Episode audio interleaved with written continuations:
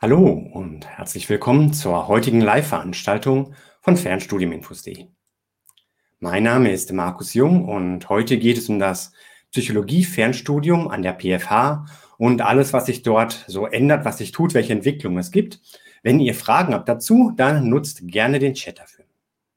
Ich habe zwei Gesprächspartnerinnen heute hier bei mir, die ich euch jetzt vorstellen möchte. Das ist zum einen Frau Professorin Dr. Anja Christina Lebach-Engelhardt. Hallo, Professorin Lebach-Engelhardt. Guten Abend, Herr Jung. Ja, schön, dass Sie hier heute Abend mit dabei sind. Frau Professorin Lebach-Engelhardt ist Professorin für Entwicklungspsychologie und die pädagogische Psychologie. Zweiter Gesprächspartner heute Abend ist Herr Professor Dr. Michael Gutmann. Auch an Sie, Herr Professor Gutmann, herzlich willkommen. Ja, vielen Dank. Einen schönen guten Abend. Schön, dass wir bei Ihnen sein können. Ja, schön, dass Sie beide dabei sind heute Abend. Herr Professor Gutmann ist Professor für die Gesundheits- und Sportpsychologie.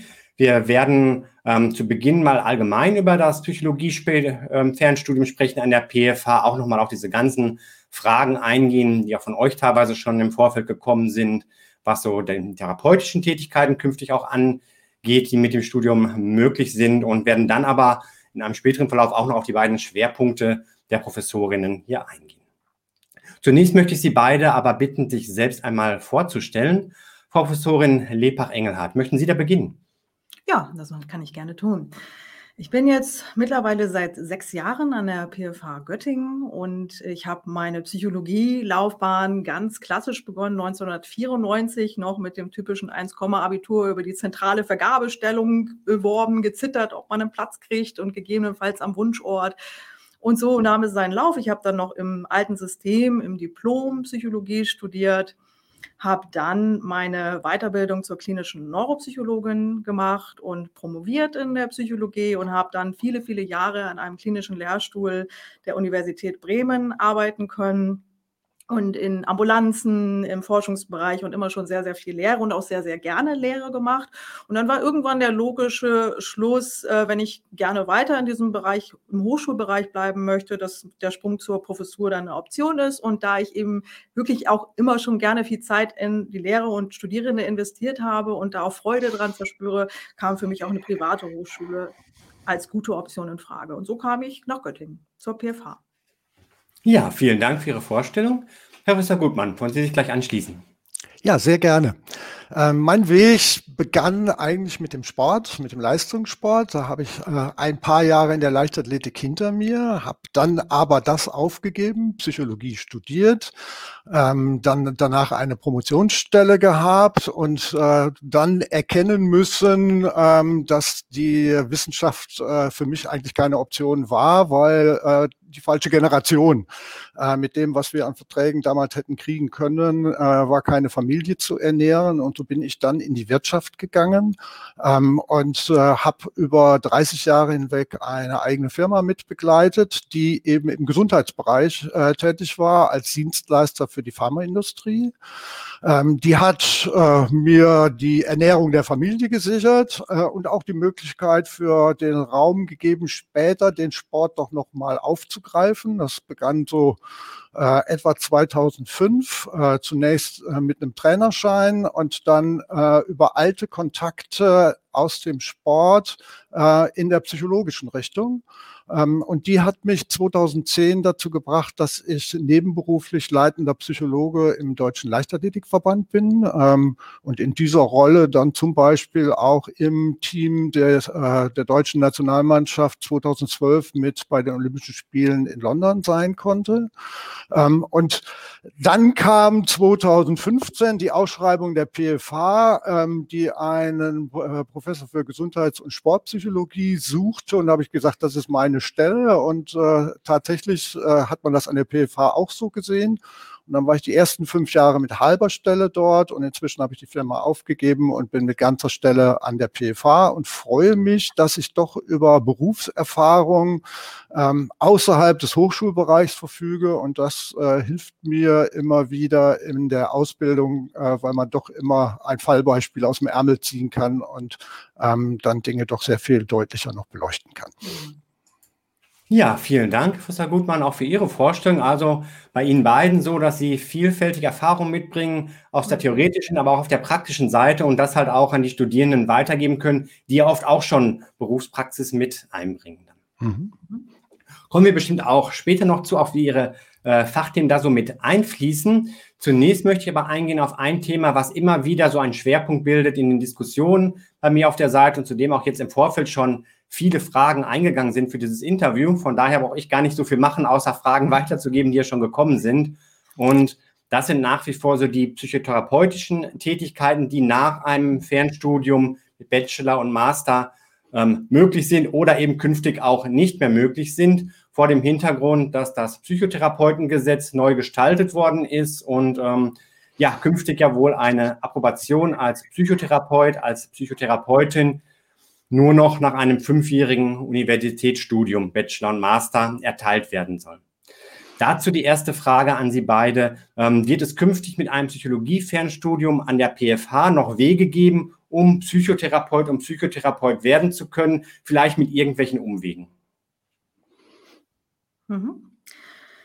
Also dazu muss man vielleicht ein kleines bisschen ausholen, wenn ich das kurz tun darf. Und zwar das Fachverständnis der Psychologie als Studienfach war noch nie ein solches, dass wir ausschließlich als Ausbildungsinstitut für zukünftige Psychotherapeuten gelten, sondern es war immer so, Psychotherapie ist eine Spezialqualifikation für den sich ein Teil der Psychologieabsolventen gerne entscheidet und gerade Studienanfänger finden den immer besonders attraktiv und spannend und deswegen ist er sehr nachgefragt. Aber es ist noch nie so gewesen, dass das die Haupt- oder die einzige Qualifikationsmöglichkeit eines Psychologiestudiengangs war. Dann war es allerdings auch in den alten Gesetzen noch nie so vorgesehen, dass jeder Anbieter, jede Hochschule diesen Weg zur Approbation ermöglichen darf. Auch da war es schon vorgesehen, dass es eigentlich universitär sein soll. Und über das Fernstudium war es ohne Umwege auch nach dem alten Gesetz schon nicht möglich. Das heißt, um das einfach mal so ein bisschen in einen, einen Rahmen zu bringen, es wird jetzt immer so betont, ähm, dass jetzt plötzlich das nicht mehr möglich wäre und so weiter. Es war im Grunde genommen auch bisher immer eine Ausnahmesituation, wenn das möglich war und das auch nie eine, die für alle irgendwie eine dann auch attraktive Option war. Und von daher ist es erstmal so, dass, ähm, dass man diese, diese falsche Erwartung, ich gehe in ein Psychologiestudium, um ausschließlich Psychotherapie zu machen, schon mal immer ein bisschen relativieren muss. Das ist so der erste Punkt. Die Umwege, die Sie da ansprechen, bezogen sich darauf, dass die PFH ja damals schon mal Qualitätsnachweise erbracht hat, mit denen ihnen ein ganz toller Erfolg gelungen war, nämlich dass wir in Niedersachsen als einer Universität gleichwertig anerkannt wurden, was ähm, diesen Ausbildungsweg zur Approbation anbelangt. Und das heißt, es war unseren Fernstudierenden, aber auch das immer nur in einer gewissen begrenzten Anzahl nach bestimmten Auswahlkriterien auch möglich, innerhalb des Studiums in unseren Campus Master zu wechseln und dann einen Campusabschluss zu machen, mit dem dann diese ähm, weitere Ausbildung möglich war. Also um das einfach mal so in, den, in den korrekten Rahmen zu setzen, weil es wird jetzt mal gesagt, jetzt gibt es ein neues Gesetz und plötzlich ist alles anders. Das, was jetzt anders ist, ist, dass äh, der, der Wortlaut nochmal wirklich sehr strikt in eine Abgrenzung geht, dass wirklich ein universitäres Studium auch schon im Bachelor vorgesehen ist. Das ist vielleicht der größte Unterschied. Und deswegen ist tatsächlich die auch ähm, noch ungeklärte Frage, inwieweit diese Durchlässigkeit zu einem Master noch ähm, gegeben ist.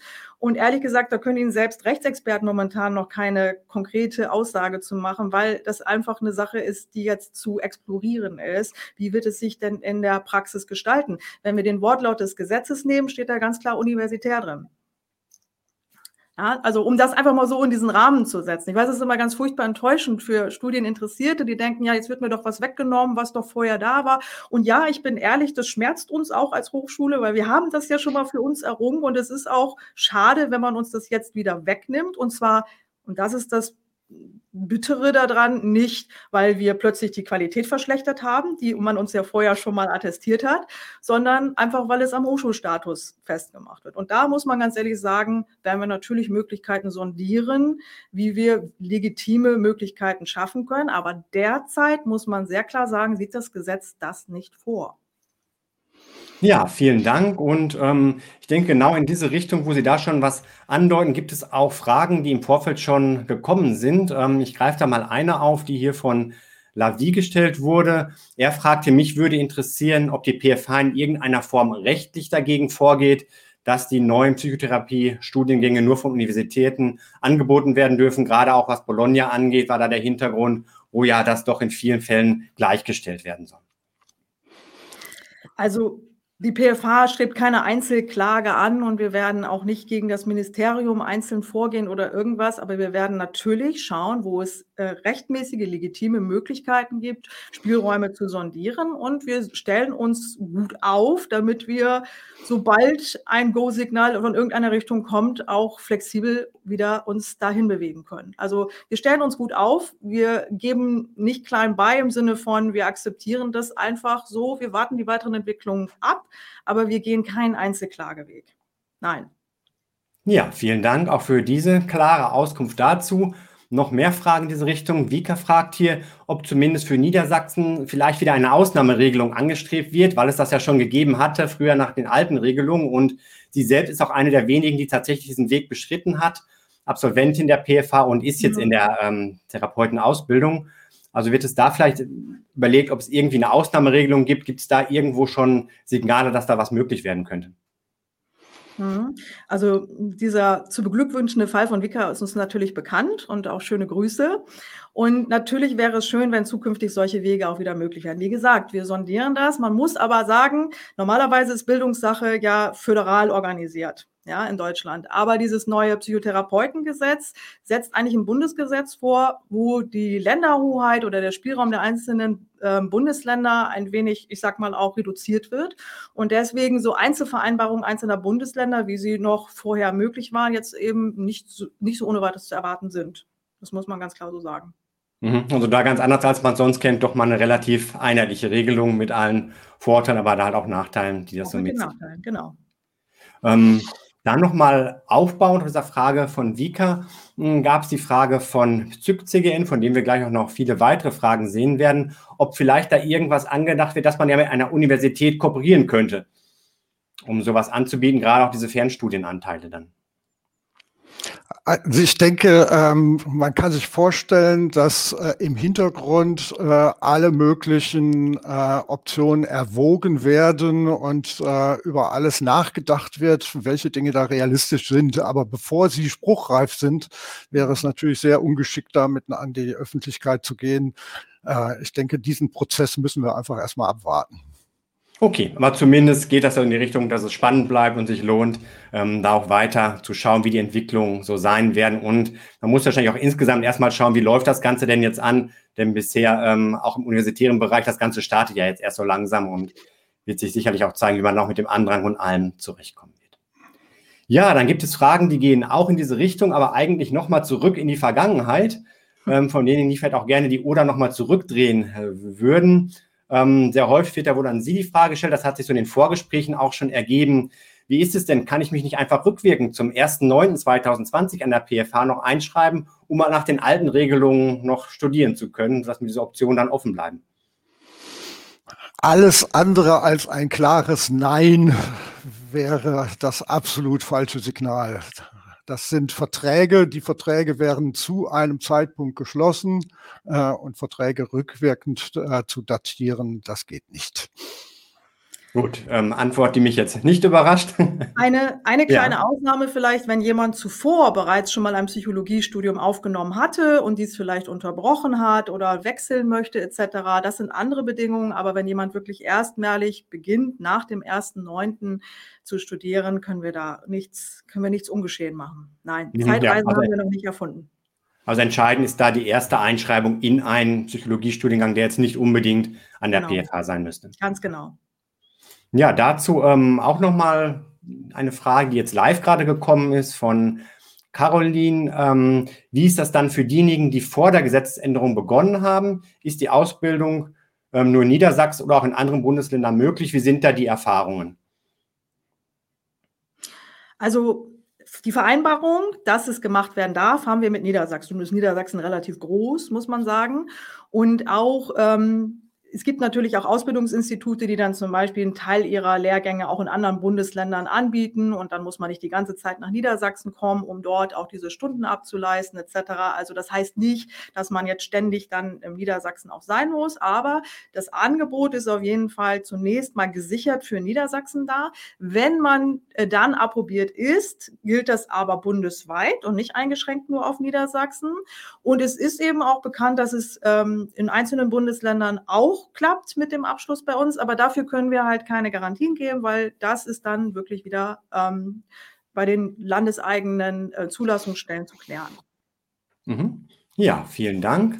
Ähm, eine Frage noch geht jetzt in Richtung Kinder- und Jugendlichen-Psychotherapeut, Psychotherapeutin.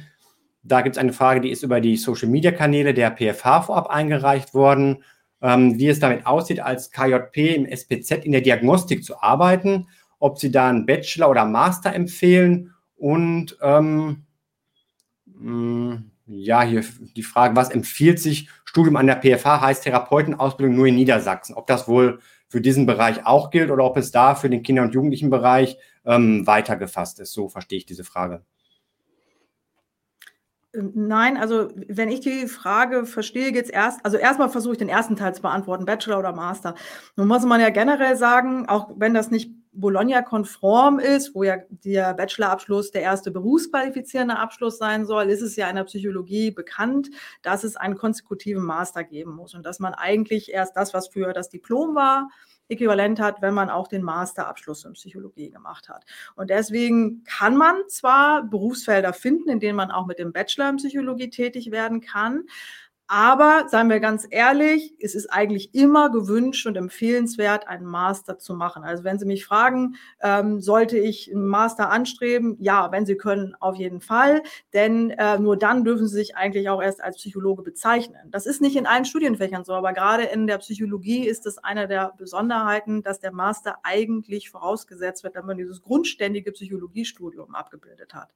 Ja, also da ganz klare Empfehlung, Master ja. Es gibt trotzdem Jobangebote auch im Bachelor-Bereich, aber ähm, ganz klare Empfehlung, Master ist gewünscht und auch häufig im Stellenprofil auch gewünscht. Ja. Zweiter Teil ist, glaube ich, so ein bisschen wiederholen zu dem, was wir gerade haben mit der Frage, ob das dann nur in Niedersachsen möglich ist. Ähm, ich weiß jetzt nicht, also, also da gibt es für den Kinder- und Jugend- und Erwachsenenbereich jetzt an dieser Stelle erstmal keinen Unterschied. Okay.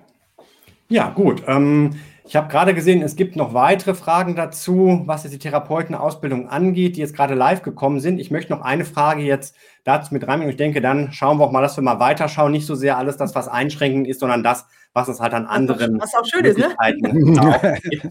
Aber diese Frage ähm, nehme ich jetzt doch nochmal mit dazu. Und zwar fragt Sasili hier, wie wäre es denn, wenn man jetzt im Wintersemester an der PFH anfängt, ich denke, ist auf den Bachelor bezogen, und es dann ein Jahr später doch möglich wäre, die Psychotherapeutenausbildung zu machen, würden diejenigen, die dann jetzt anfangen, davon noch profitieren? Ähm, ja, ich lasse die Frage einfach mal so an Sie, wobei ich denke, wenn, dann müsste es ja auch ein ganz anderer Studiengang sein, wenn es in die therapeutische Richtung gehen würde. Aber trotzdem diese Frage noch an Sie. Nee, also es müsste gar kein ganz anderer, also um das nochmal klarzustellen, unsere Studiengänge sind zum Beispiel orientiert an den Vorgaben der DGPS, der Deutschen Gesellschaft für Psychologie, und haben auch die Elemente enthalten, die man auch in diesen neuen Studiengängen fordern würde. Also es liegt gar nicht daran, dass wir nicht anbieten, was da gefordert ist. Wir dürfen es aktuell aufgrund der neuen Gesetzlage für Neustudierende nicht mehr anbieten. Das ist der feine Unterschied. Das heißt, wir bieten es schon an. Ähm, und also die Äquivalenz ist schon ausreichend vorhanden. Die Frage ist jetzt, wenn Sie jetzt neu anfangen dann, und es wieder eine Veränderung im Gesetz gibt, dann wird es sicherlich Übergangsregelungen, Brückenkurse zur Not oder irgendwas geben. Dann heißt es ja nicht Edge Badge, so jetzt haben Sie ein Jahr Ihres Lebens verschwendet, fangen Sie von vorne an. Also wer im System drin ist, wird immer geschützt und irgendwie auch weitergetragen. Das gilt ja jetzt auch für die schon Studierenden, die vor dem 1.9. begonnen haben, die ja auch noch bis 2032 nach altem Modell zu Ende äh, den Weg beschreiten können. Ja, mh. nur ich denke, es wäre relativ riskant, ähm, jetzt für diejenigen, die jetzt anfangen und die ganz definitiv in diese Richtung gehen wollen, jetzt mal anzufangen mit der Hoffnung, dass in einem Jahr die Welt schon komplett anders aussehen würde. Genau, momentan gibt es keine Signale dafür, dass in einem Jahr die Welt, also das würden wir uns wünschen, ja, und manchmal geben sich Änderungen sehr, sehr schnell, wie wir gerade auch in Pandemiezeiten erleben. Aber ich, ich fürchte auch, dass es hier keine schnelle ähm, radikale Gesetzesänderungen zu erwarten gibt. Okay, ja, dann schauen wir mal weiter, was es denn für Möglichkeiten jetzt auch schon gibt mit dem, was jetzt ähm, angeboten wird und was sich ja auch tut im Moment an der PFH. Ähm, welche anderen oder auch künftigen Möglichkeiten wird es da für Psychologen, für Psychologinnen geben, die auch schon im klinisch beratenden Bereich tätig sein möchten? Und ähm, ja, Frau Professor Mörstedt hat da ja vor kurzer Zeit im letzten Interview, was ich geführt habe, auch schon erwähnt, dass es zwei neue Schwerpunkte geben wird im Master, die genau in diese Richtung auch abzielen. Ja, jetzt kann ich ja endlich mal die Broschüre in die Kamera halten. die man auch bei Ihnen unter Fernstudio-infos.de herunterladen kann, im Übrigen. ähm, ja, also da hat Frau Mörschett natürlich zu Recht angekündigt, dass wir da zwei ähm, interessante neue Schwerpunkte haben, ähm, die auch in Teilen Überschneidungen haben, nämlich im Bereich der Beratung, aber darauf kommen wir vielleicht später nochmal. Und ähm, Sie hat angekündigt, dass ja viele unserer Studierenden im klinischen Bereich arbeiten wollen äh, und aber nicht zwingend Psychotherapeut werden möchten. So, ich würde das ein klein, klein, aus meiner Perspektive ein klein bisschen korrigieren wollen. Die wollen anfangs schon gerne Therapeut werden, aber sie stellen mit der Zeit fest, dass das gar nicht unbedingt sinnführend für sie ist oder zu ihrer Lebensplanung gar nicht passt, weil das auch viele Jahre so ist. Denn auch nach dem neuen Modell musste man nach dem Master noch eine fünfjährige, kann man nach dem Master zwar direkt die Approbation machen, also berufsrechtlich ist man dann approbiert, aber äh, sozialrechtlich, also dass man auch abrechnen kann seine Leistung, dafür braucht man noch wieder fünf Jahre weiter eine Ausbildung. Ja, das heißt, man hat noch einen langen Weg vor sich. Und viele, die Psychologie studieren, stellen fest, ich habe so viele Tätigkeitsfelder, wo ich Menschen helfen kann, wo ich im klinischen Kontext arbeiten kann, aber gar keine Approbation brauche, ähm, dass sie sich, dass sie sich auch in diesen Wegen sozusagen ihre Nischen suchen oder sagen, da bleibe ich und überlege mir, ob ich später noch eine Approbation überhaupt anschließen möchte.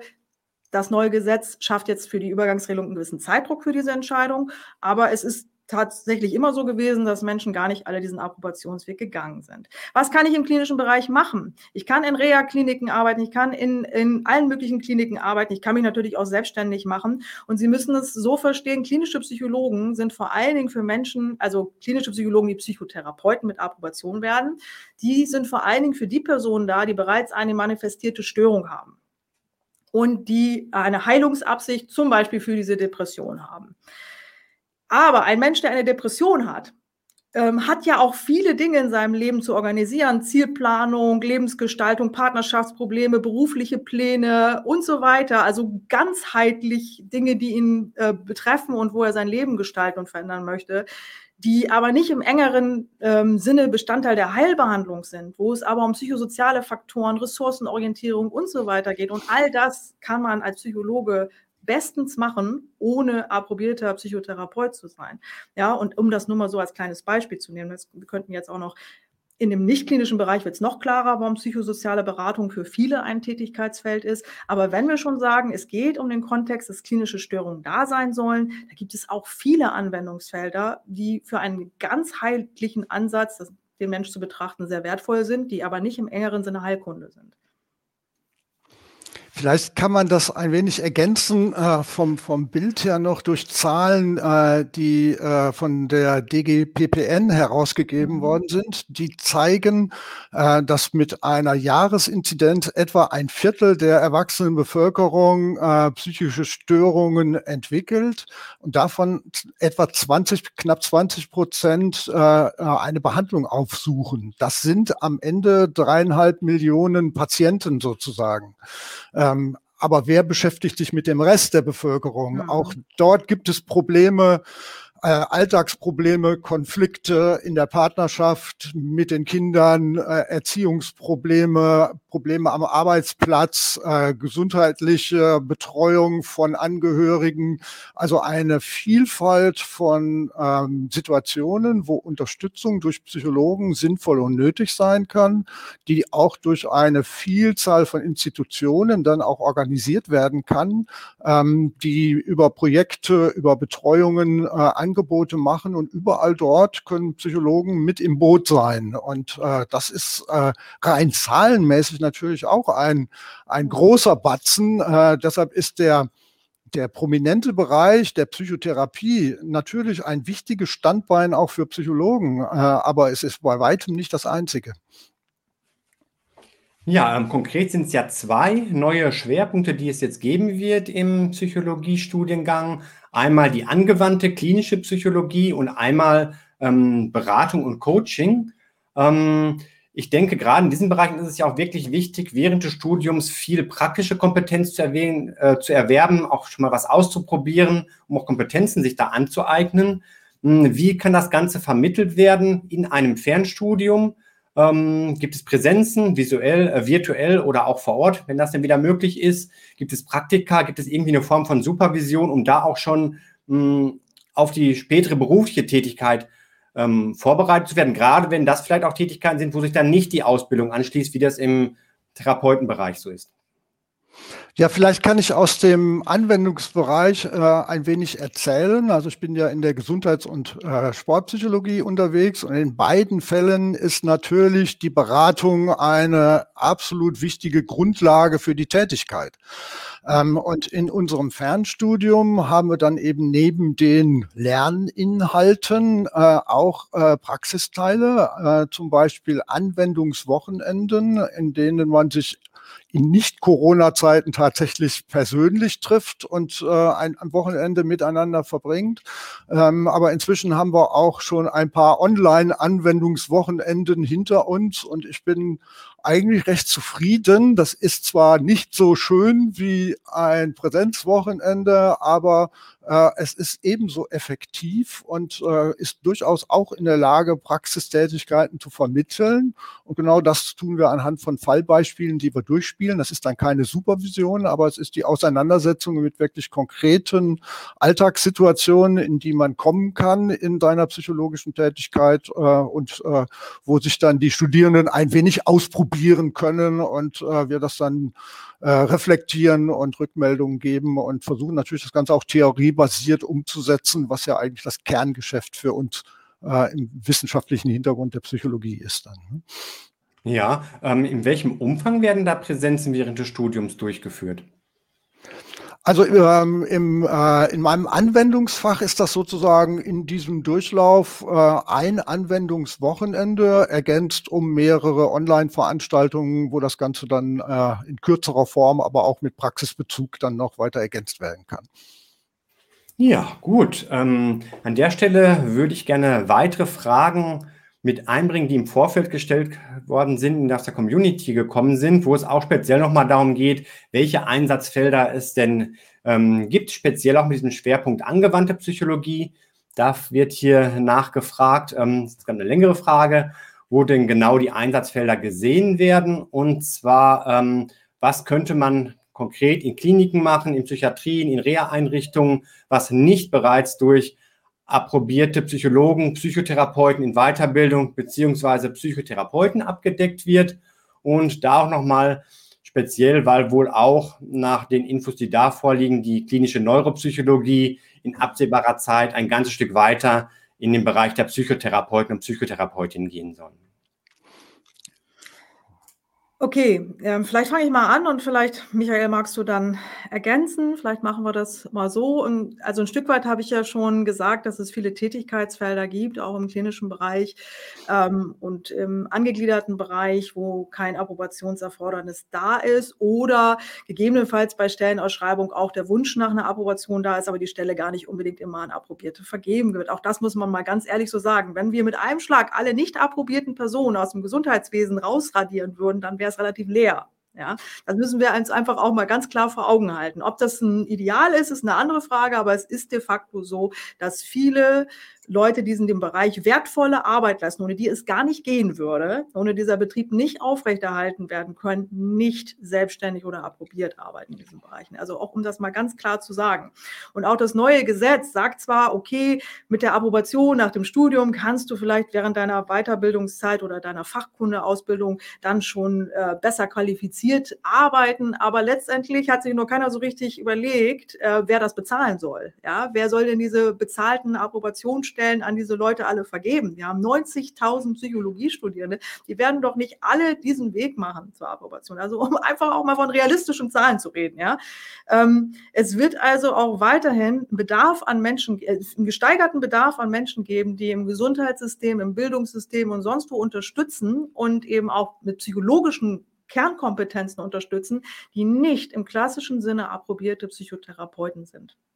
Also um das einfach mal so auch auszusprechen, ja, dass es dann Wandel geben wird, einen Strukturwandel gibt und dass ich das ganze Fach Psychologie gerade neu aufstellen muss. Denn auch die Universitäten werden jetzt merken, dass das, was für sie bisher immer nur ein wichtiger Bereich auch war, nämlich die klinische Psychologie jetzt als ähm, Psychotherapiestudium dafür sorgt, dass es auch Kapazitätsmangel geben wird in der Arbeits- und Organisationspsychologie, in der Gesundheitspsychologie, in der pädagogischen Psychologie und in anderen Bereichen. Also auch die Psychologie muss ihr gesamtes Selbstverständnis als Fach gerade neu sortieren. Und die Entwicklung können wir aktuell auch nur erahnen. Mhm. Ähm, ich würde es gerne ergänzen nochmal ähm, aus dem Anwendungsbereich, äh, speziell jetzt der Gesundheitspsychologie heraus, ähm, und den Fokus ein wenig weglenken nur von Patienten mit psychischen Störungen. Mhm. Äh, wir haben Stichwort Reha-Kliniken beispielsweise dabei und Reha-Kliniken könnten zum Beispiel äh, sich mit Herzinfarktpatienten beschäftigen und bei denen kommt es nach der akuten Behandlung sicherlich in vielen mhm. Fällen darauf an, den Lebensstil zu ändern sich mehr zu bewegen, sich vielleicht gesünder zu ernähren. Ähm, und von der Psychologie-Seite aus sind wir dort die Experten für Verhaltensänderungen. Da ist keine andere Profession äh, so ausgebildet wie wir. Und wenn es dann darum geht, im Re, in der Zeit, in die, die man in einer Reha-Klinik verbringt, sich so aufzustellen, äh, dass man zukünftig gesünder lebt, äh, dass man sich, dass man bewusster lebt, dass man sich besser ernährt, dass man sich mehr bewegt, dann ist das genau eigentlich die Zielvorgabe, die wir haben. Und das ist äh, keine Psychotherapie, aber es ist sehr wohl Psychologie.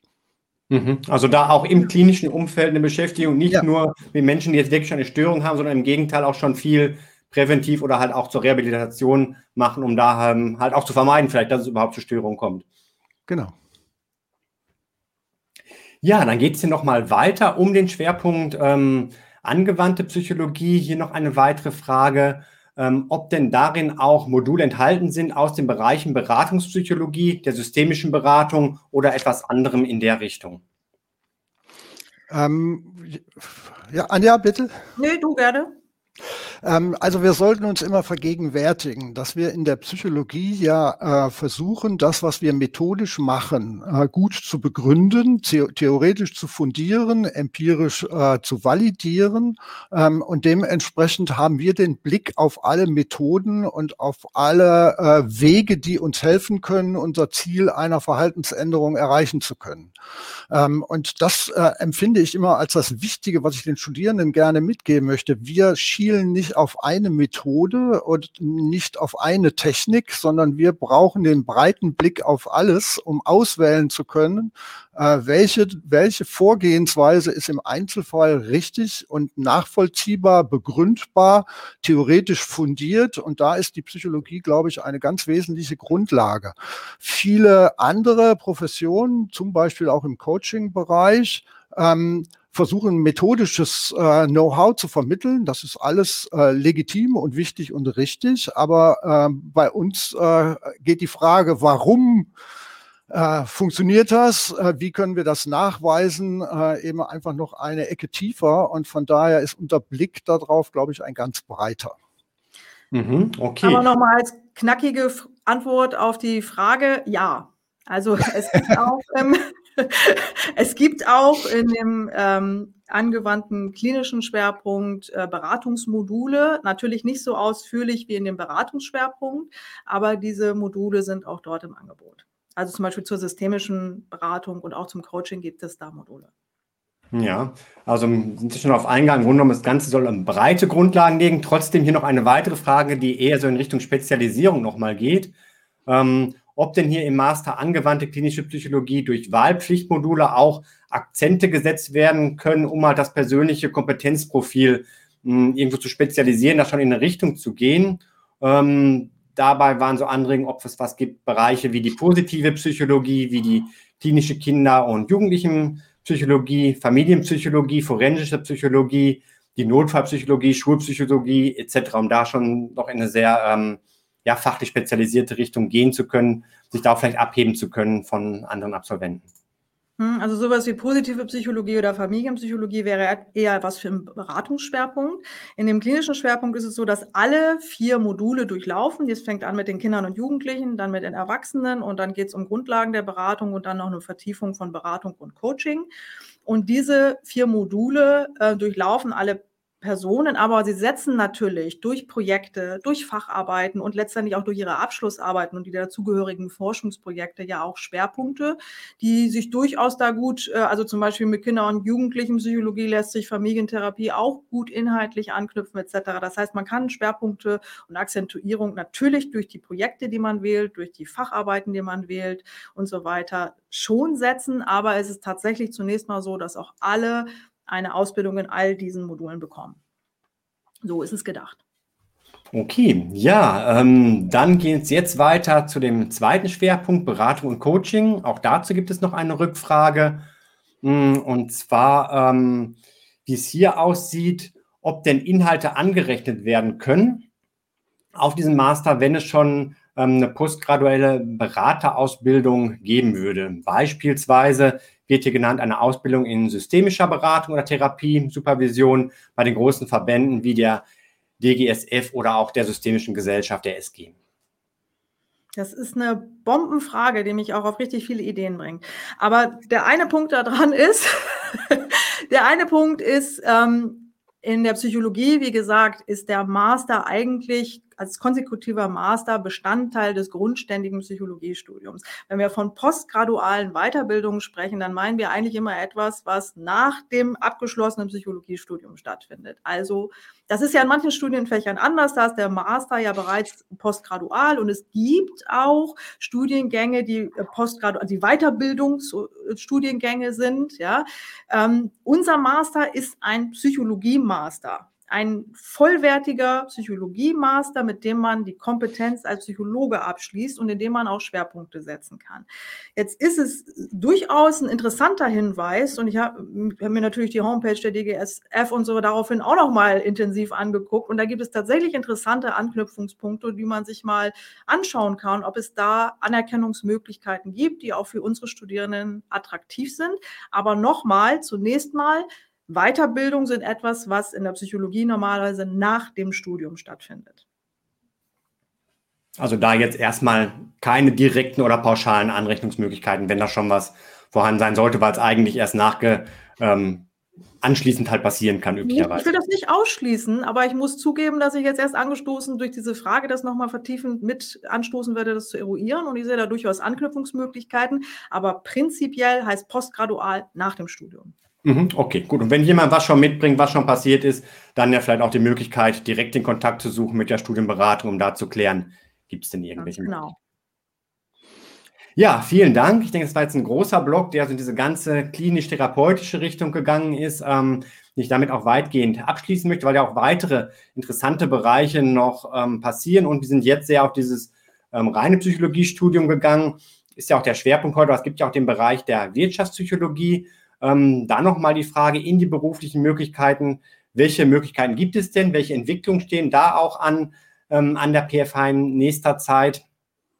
Auch was das Wirtschaftspsychologiestudium angeht, weil auch da soll es ja einen ähm, neuen Schwerpunkt beziehungsweise einen neuen Studiengang geben, der so Richtung in, ich muss es nachschauen, Human Resource Psychologie Management auch ähm, gehen soll. Also da auch nochmal die beruflichen Möglichkeiten. Und Sie haben vorhin ja die Broschüre schon erwähnt die ich auch mit verlinkt habe, wo halt auch vieles von dem nochmal nachzulesen ist, was es denn da an ähm, Richtung gibt in der Psychologie, jenseits von dem, was vielleicht so ähm, ganz stark immer diskutiert wird und was manchmal so wirkt, als würde es nur das halt geben.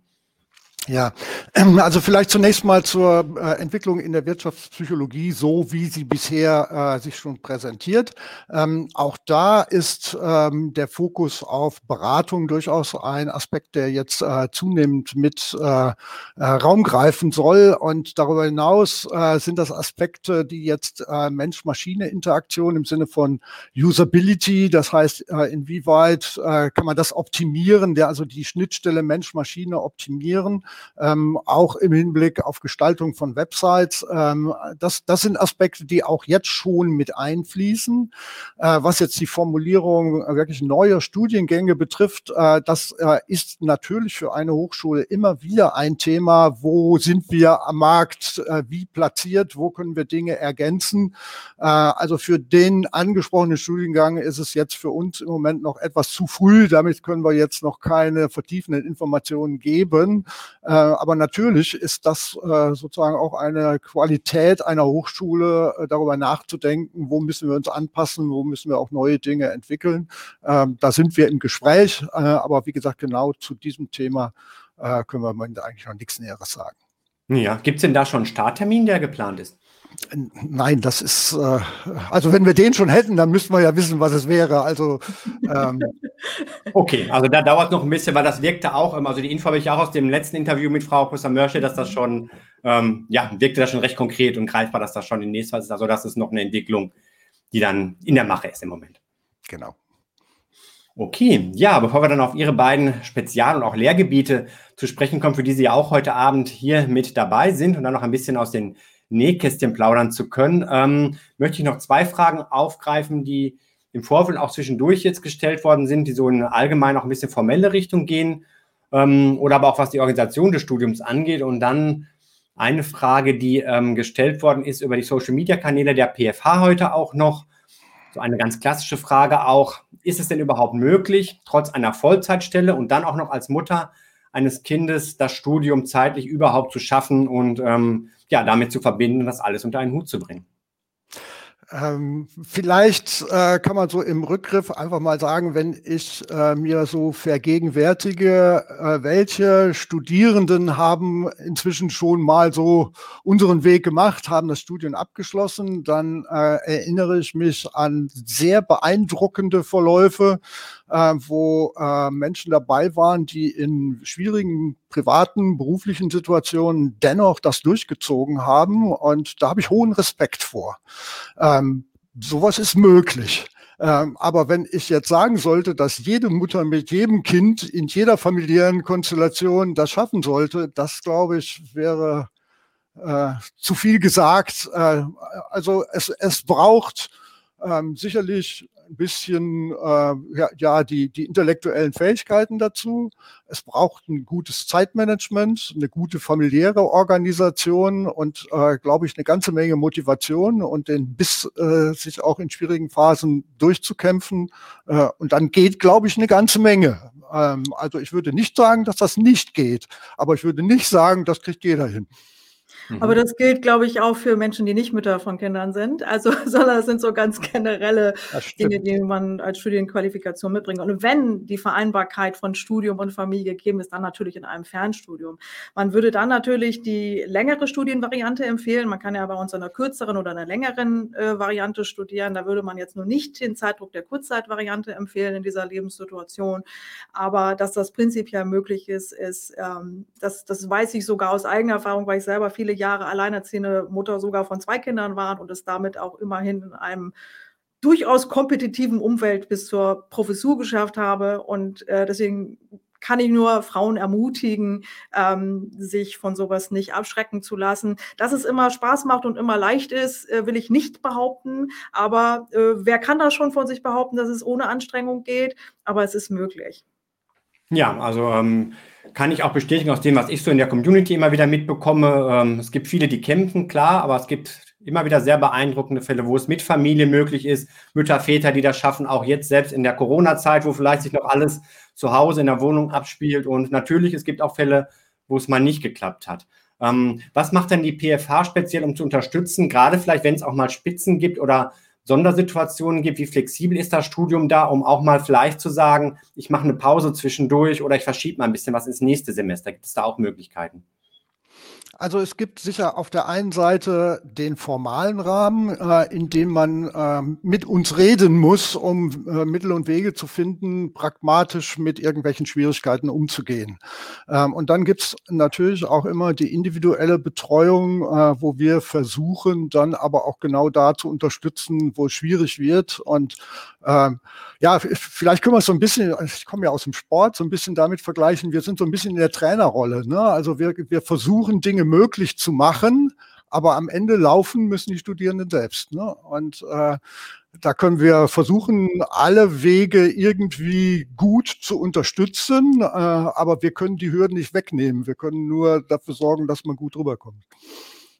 Ja, vielen Dank. Auch das nochmal ein schönes Bild, welche Unterstützung da möglich ist und natürlich, was jeder und jeder Einzelne dann auch selbst leisten muss dabei. Ja, dann gibt es noch eine Frage, da geht es um eine Anrechnung und zwar fragt IPSI33 hier. Ich bin Sozialpädagoge, noch über das Diplom und der Abschluss ist 20 Jahre alt mittlerweile. Ähm, gibt es die Möglichkeit, sich auch nach so langer Zeit eventuell noch Leistungen aus dem Sozialpädagogikstudium auf das Psychologiestudium an der PFH anrechnen zu lassen? Ähm, und zwar, ja, ist hier wohl ein Ziel im klinischen Umfeld angestrebt. Also generell muss man sagen, das ist äh, ein Fall für eine Einzelfallprüfung. Ähm, das kann man, glaube ich, nicht generell äh, beurteilen. Also ich wüsste jetzt nicht, dass generell äh, ähm, Abschlüsse oder äh, Dinge, die man geleistet hat, nach einer gewissen Zeit verfallen. Aber man müsste es definitiv prüfen, äh, ob das äh, von den Inhalten her dem entspricht, wofür es angerechnet werden soll. Aber das geht nur wirklich im Einzelfall. Wenn die Frage okay, also da, wenn es konkret wird, ja. Entschuldigung, wenn die Frage darauf abzieht, äh, ob man dann noch wieder rückwirkend zum 1.9. oder so nach dem alten Gesetz studieren darf, dann wird das vermutlich schwierig. Aber die Anerkennung der Inhalte, die würde dann im Einzelfall geprüft werden und da kann ich meinem Kollegen nur beipflichten. Das ist eine Einzelfallprüfung. Okay, also da, wenn es konkret wird, dann an das ähm, ja, Prüfungsamt wenden mit der Bitte, das Ganze mal zu prüfen mit dem Abschluss, der ja von damals noch vorhanden ist. Ja. Okay, ja, vielen Dank. Jetzt haben wir ganz viel über das gesprochen, welche Möglichkeiten es gibt, ähm, was nach dem Abschluss auch passieren kann. Hm, ich würde gerne so die letzte Zeit, die wir noch haben, so eine knapp eine Viertelstunde haben wir noch, nutzen, um ähm, Ihnen beiden zu ermöglichen, uns Einblicke zu geben in die Lehrgebiete, in denen Sie tätig sind und wurde ja schon in Ihrer Vorstellung deutlich, mit denen Sie sich auch in der Praxis schon beschäftigt haben. Vielleicht, Frau Professorin ähm, Nepach-Engelhardt, wenn Sie mal anfangen möchten. Sie sind ja Professorin für Entwicklungspsychologie und die pädagogische Psychologie. Hm, welche Inhalte werden so ganz grob da vermittelt? Welche Methoden kommen zum Einsatz? Ja, auch da nochmal die Frage, wie praxisorientiert ist das Ganze? Wo kommen Fälle mit rein? Wo wird praktisch gearbeitet? Und ähm, ja, auch damit verbunden wieder, wo sind denn in diesem Bereich für Entwicklungspsychologen und ähm, Psychologen, die eine Schwerpunkt vielleicht auch gelegt haben im pädagogischen Bereich. Wo sind da Tätigkeitsfelder auch, die sich da ergeben? Okay, also die Entwicklungspsychologie ist ja ein Grundlagenfach und da ähm, die Anwendungspsych äh, das Anwendungsfach oder das Anwendungsfeld der Entwicklungspsychologie ist dann unter anderem die pädagogische Psychologie. Also in der Entwicklungspsychologie ist es tatsächlich so, da geht es ganz viel um, um Grundlagen, noch nicht so viel um praktische Erprobung. Ganz kurz gefasst, damit mein Kollege gleich auch noch ein bisschen Raum bekommt hier, von der Wiege bis zur Bahre. Die Entwicklung des Menschen sozusagen, was, was passiert von der Säuglingsforschung bis hinterher mit dem Prozess des Älterwerdens, dazwischen natürlich die wichtige Rush-Hour des Lebens oder das mittlere Lebensjahr, wo man die Verantwortung aus allen Bereichen spürt, noch für die heranzuziehenden Kinder, vielleicht schon für die pflegebedürftigen Eltern, die berühmte Sandwich-Position, die man da häufig auch einnimmt. Was gibt es dafür, ähm, Dinge zu bewältigen? Was sind ähm, zu erwartende Herausforderungen in der Lebensspanne, wie verändert sich kognitive Leistungsfähigkeit, aber auch vieles anderes, zum Beispiel die soziale oder die emotionale Entwicklung. Ähm, was trennt die in Anführungszeichen gesunde Entwicklung von der Entwicklung Psychopathologie, also von dem, wo es in Abweichungen und Störungen sich entwickelt, wo dann, wenn wir so weit sind, man dann zur klinischen Psychologie käme, davor eben nicht. Ich sage das immer, ich kann mir das nicht verkneifen, ungefähr 80 Prozent der Psychologen sind eigentlich das Team, das dafür sorgt, dass die klinischen Psychotherapeuten gar keinen Job mehr haben müssten. Ja, also man kann sich eigentlich immer in der Psychologie so ein bisschen entscheiden, in welchem Team man eigentlich spielt. In dem Team Prävention und gesund bleiben oder in dem Team dann da sein, wenn Leute jetzt leider nun doch schon mal krank geworden sind. Und für die muss man natürlich da sein. Aber das Selbstverständnis ist halt in weiten Bereichen der Psychologie, sich die gesunde oder die, ich sag mal, normative Entwicklung anzugucken, was auch immer Normalität ist. Und auch so ist es auch in der Entwicklungspsychologie. Da ist der Unterricht relativ klar über Vorlesungen, Fernlehrbriefe, Literatur und so weiter organisiert und es wird eine Klausur geschrieben. In der pädagogischen Psychologie ist es so, dass es halt äh, dann auch eine Anwendungspsychologie, wo es um Erziehungsfragen, Bildung über die ganze Lebensspanne geht. Auch sowas wie, äh, mein Kollege hat das schon angesprochen, wenn es um Erziehungsfragen geht, Schullaufbahnberatung, Berufsberatung, Erwachsenenweiterbildung. All das sind Kontexte der pädagogischen Psychologie. Auch die Frage, warum haben Lehrkräfte häufig eine sehr geringe Selbstwirksamkeitserwartung und warum haben die so hohe Burnout- und Depressionsquoten? Warum, ähm, was für Probleme gibt es im Kontext Mobbing etc. in Schulen? Ähm, Prävention auch von gesundheitsschädigendem Verhalten, wo dann ich den Ball gleich zu meinem Kollegen überspielen möchte, der das dann gerne aufgreifen darf. Und da arbeiten wir tatsächlich auch mit Präsenztagen, mit Übungen, natürlich auch mit Online-Veranstaltungen. Wir nennen das dann auch Lab. Das sind so interaktive Veranstaltungen, wo man Übungen vertiefen kann und ähm, virtuelle Präsenzen, wie mein Kollege das vorhin schon genannt hat. Also da ist es dann schon interaktiver. Da wird dann aber auch eine Facharbeit geschrieben, in der man dann bestimmte Schwerpunkte auch nochmal wissenschaftlich vertiefen muss. Also auch in diesem Fach geht es natürlich auch um diese wissenschaftliche Fundierung, aber da ist der Praxisbezug und der Übungsbezug schon deutlicher. Ja, vielen Dank für diesen Einblick. Und da wird auch deutlich, es ist ein Bereich, der alleine schon sehr groß ist, aber auch der wieder verknüpft mit anderen Bereichen, unter anderem halt auch mit den Bereichen, in denen Herr Professor Gutmann tätig ist. Er nochmal als ähm, Professor im Bereich der Gesundheits- und Fortpsychologie. Und ich würde Sie bitten, Herr Professor Gutmann, ergänzen Sie da gerne auch aus Ihrer Sicht, wo sind da die Schwerpunkte? Ähm, was macht für Sie auch den besonderen Reiz aus zu diesem Bereich? Ist ja, und wie wird das Ganze auch gelebt in Ihrem Bereich im Studium an der PFH? Ja, möchte ich gern zunächst etwas zur Gesundheitspsychologie sagen. Das ist sicherlich der Bereich, der äh, auch zukünftig äh, deutlich mehr Raum einnehmen wird, weil das äh, eben ein Aufgabenbereich ist, ähm, der von hohem gesellschaftlichen Rang ist. Es geht darum, äh, wir, wir wollen alle gesund bleiben, äh, erstens damit es uns gut geht und zweitens damit unser äh, Gesundheitssystem bezahlbar bleibt. Ähm, und deshalb ist ein, ein hoher Präventionsanspruch da, dafür zu sorgen, dass sich Menschen mehr bewegen. Ähm, Rückenprobleme sind im beruflichen Alltag mit einer der, der großen Schwierigkeiten, ähm, die äh, ganz klar viel mit Bewegungsmangel zu tun haben. Ähm, und wie kann man Menschen dazu motivieren, einfach äh, aktiver zu sein, ähm, für sich selber besser zu sorgen und einen gesünderen Lebensstil zu entwickeln.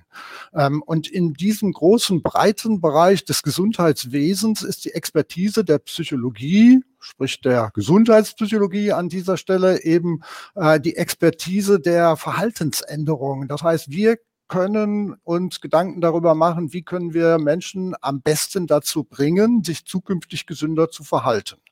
So, das versuchen wir gut zu begründen, äh, die Hintergründe deutlich zu machen und dann einfach auch Handwerkszeug aufzubauen, mit welchen Techniken, mit welchen ähm, Vorgehensweisen äh, kann man das machen. Ähm, und der, der, der darüber hinausgehende Aspekt, der mir immer sehr wichtig ist dabei, es geht nicht nur um Prävention. Das heißt, wir wollen nicht immer nur verhindern, sondern wir wollen auch Dinge entwickeln, auch Gesundheit entwickeln. Was trägt dazu bei, dass Menschen gesünder bleiben? Das ist nicht immer nur, dass sie verhindern, dass sie krank werden, sondern auch, dass sie Dinge entwickeln, die ihnen wichtig sind, ähm, die zu ihren Visionen, zu ihren, zu dem Grund beitragen, warum ich morgens aufstehe und was mich antreibt. Ähm, und das hat ganz natürlich dann einen sehr positiven Effekt auf die äh, auf, auf Gesundheit und Wohlbefinden. Und das zu entwickeln, ist halt eine Expertise, die im rein präventiven Bereich gar nicht drinsteckt und äh, die eben über die Psychologie hineinkommen kann. Und dann äh, natürlich gerne noch ein Wort zur Sportpsychologie, weil das ja eigentlich mein Lieblingssteckenpferd ist. Aber da habe ich im Grunde eine gute und eine schlechte Nachricht. Ähm, äh, die gute Nachricht ist, dass das wirklich ein Bereich ist mit ganz viel Herzblut, ähm, äh, wo man eigentlich immer viele sehr engagierte Leute erlebt. Das ist eine schöne Familie, die da unterwegs ist ähm, und die sich dann äh, eben mit unseren Sportlern entweder unter Optimierungsgesichtspunkten oder quasi unter Fürsorgegesichtspunkten trifft. Ähm, das, ist, das ist die gute Nachricht. Die schlechte Nachricht das ist äh, in der Tat immer noch bei uns in Deutschland eine vergleichsweise kleine Nische. Äh, und ich will an dieser Stelle gar nicht die Hoffnung wecken, dass das eben ein Berufsbereich ist, in den man so locker hineinkommt. Natürlich kann man ein Etikett irgendwo erwerben, aber ob man damit viel anfangen kann und auch wirklich in Leistungsbereiche vordringen kann, ähm, das muss man sich schon gut überlegen. Äh, und von daher ist das für viele, glaube ich, ein gutes Standbein, ähm, das äh, schöne Optionen ermöglicht. Der Bereich zur Gesundheit ist natürlich naheliegend, weil körperliche Aktivität ja äh, eben halt auch ein Teil der Sportpsychologie ist. Es gibt auch die Sportpsychologie mit einem Gesundheitsanspruch. Ähm, aber dass jetzt jeder auch eine Nationalmannschaft betreuen kann, das sehe ich so schnell erstmal nicht. Und von daher muss man da auch realistisch bleiben. Ja, also da die, vielleicht nicht jeder, der in den Leistungssport dann gehen kann, aber es wird ja auch deutlich, denke ich, dass es viele sportliche Elemente ja auch in den Bereich der Gesundheitspsychologie einfach mit reinkommen. Auch da Prävention, Fall, ja. da ähm, spielt ja Bewegung eine ganz große Rolle, wie Sie es auch schon hm, erwähnt haben. Nun sind ja auch Fernstudierende und vielleicht auch künftige Psychologen und Psychologinnen äh, möglicherweise gefährdet, sich zu überlasten. Hm, bekommen die Studierenden da auch schon gleich Praxiswissen mit, neben den Hintergründen natürlich, wie sie selbst auch gut für sich sorgen können? Ja, das ist, äh, das ist ja das Interessante an der Psychologie. Äh, man studiert etwas, was man nachher im Berufsfeld für andere anwenden kann, aber die erste Versuchsgruppe sind wir immer selber. Ähm, und dementsprechend ähm, sind natürlich die Dinge, die man lernt, erstmal diejenigen, die auch äh, in der eigenen Gruppe ausprobiert werden. Ähm, und jetzt könnte man ja vermuten, dass vielleicht Psychologiestudenten weniger Stress hätten, aber das weiß ich nicht so recht, ob sich das nachweisen ließe. Ähm, aber in jedem Fall spielt es natürlich natürlich eine Rolle. Und äh, äh, gerade im Bereich äh, Stressbewältigung haben wir an der PFH auch ein, mehrere Projekte, aber eines, äh, was ich jetzt betreue, ähm, wo wir auch mit Studierenden äh, rausgehen. Ähm, das haben wir auf der einen Seite im Campusbereich, aber da gibt es auch schon Anknüpfungspunkte im Fernstudiumsbereich. Äh, das heißt, äh, das ist und bleibt ein wichtiges Thema innerhalb der Psychologie sowieso und auch innerhalb der Gesundheitspsychologie und dementsprechend natürlich auch für unsere Fernstudierenden. Ja, vielen Dank. Auch da wird deutlich bei Ihnen beiden einfach Psychologie einmal ein ja, recht theoretisches, abstraktes Fach, gerade auch im Grundlagenstudium, viel Statistik und ähm, das wissen natürlich auch hinterher aber andererseits auch immer wieder die Praxis und die Verknüpfung und in beiden merkt man da halt auch einfach, dass es dadurch auch sehr lebendig werden kann. Ja, ich danke Ihnen, dass Sie sich die Zeit genommen haben heute Abend, ähm, Einblick gegeben haben in Ihren Fachbereich, aber auch die vielen, vielen Fragen, die ähm, vorhanden sind, einfach was so die Zukunft angeht, der therapeutische Bereich, auch da viel Klarheit und deutliche Antworten gegeben haben. Ja, vielen, vielen Dank, Dank, für die Möglichkeit. Ja, sehr ja. gerne und einen schönen Abend noch für Sie. Das wünschen wir Ihnen auch. gleichfalls. Und bleiben Sie schön gesund. Ja, vielen Dank. Sie auf jeden Fall auch. Danke. Danke sehr. Tschüss. Ja, und an der Stelle auch vielen Dank an alle Zuschauer, alle Zuschauerinnen, die jetzt live mit dabei gewesen sind, die sich mit Fragen beteiligt haben, auch im Vorfeld schon. Wenn noch Fragen hinterher auftauchen, nutzt gerne die Kommentare dafür. Und wenn euch das Ganze gefallen hat, dann bitte jetzt euren Daumen hoch. Und auch euch allen noch einen schönen Abend.